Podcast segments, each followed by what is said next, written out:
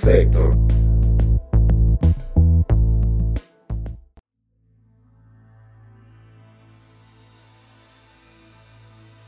La seguridad es una de las preocupaciones actuales más importantes. Estamos llenos de noticias de asaltos, secuestros, robos a casa habitación.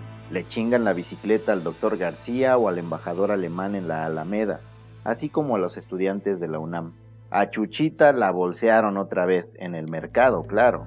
El mecánico de la esquina le cae harto trabajo instalando espejos laterales nuevos cada tercer día, y a la vecina del 21 le dieron baje con el tanque de gas. Eso sí, la Ciudad de México es una de las ciudades con más policía. Nos tocan de a 678 uniformados por cada 100.000 habitantes en esta ciudad. El resto del país tiene en promedio 231. Aún así, no se dan abasto, y en algunas colonias se sienten hasta orgullosos de que la policía no entra a sus calles, como si no tener seguridad fuera algo que celebrar.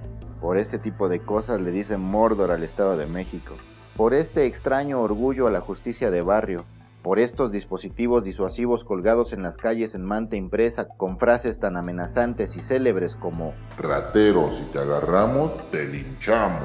Pero sobre todo, por esa figura nocturna que pedalea a paso lento como cuidando de no engrasar su pantalón de lona azul marino emulando el corte y color de los policías municipales o delegacionales, y que recorre todas las noches con pito en mano haciéndolo sonar en cada esquina con tres largos soplidos, una a una, las calles de un número desconocido de colonias de esta megalópolis. Este personaje forma parte de la cadena de oficios inventados en este México mágico, que sustituye una de las tantas carencias que enfrentamos en este jodido país.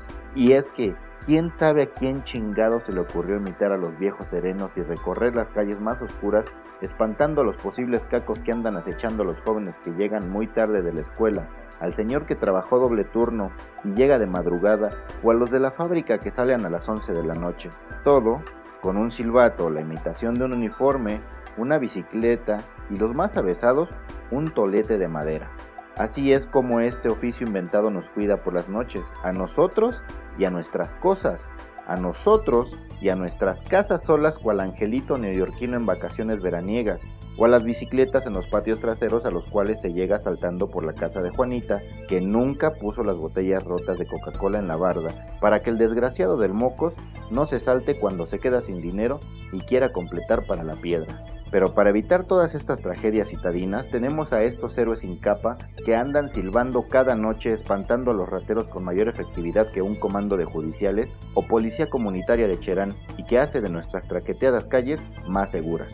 Cada tercer día. Bueno, a veces cada semana, está bien, hay de vez en cuando. Así es, hablo del poli que no es poli de esos pobres hombres que no tienen sueldo y viven de las propinas que van pidiendo cada domingo casa por casa. Y como la economía, los sueldos, el dólar, la inflación y los abonos de la lavadora no dejan de sangrarnos día a día, tienen que ampliar su radio de acción allende las fronteras de las colonias más alejadas para así, de pesito en pesito, a completar un sueldo medianamente decente como para que se puedan comprar un tolete nuevo y las llantas de la bicicleta que se le poncharon la otra noche con las botellas que dejaron los borrachitos en el callejón menos iluminado de la colonia. Y aunque suene ridículo tener estos sistemas de seguridad alternativos, la verdad que este quien habla tiene gratos recuerdos de estos personajes.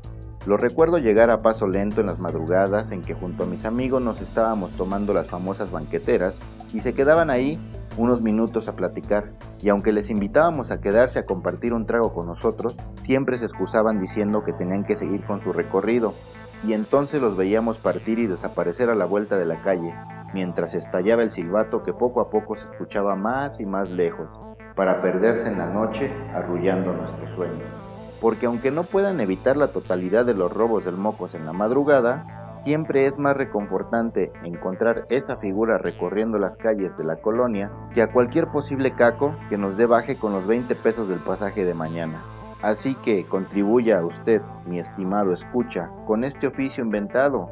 Apóyelo con unos pesos y ayúdelo a ayudarnos, porque este poli que no es poli sí trabaja, no como los baquetones con placa que nos tiran de mordidas a la menor oportunidad y de los oficios inventados es de los que sirven de algo, no como otros que no sirven de nada.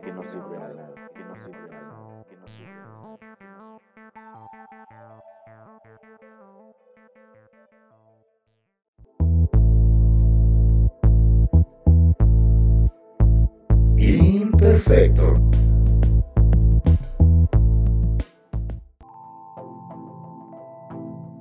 Este podcast es producido por Andador RD, con música original de Hugo Curi, guiones y voz de Carlos Neri. Nos encuentras en Facebook, Instagram y YouTube como Producciones Andador RD y en Twitter como arroba.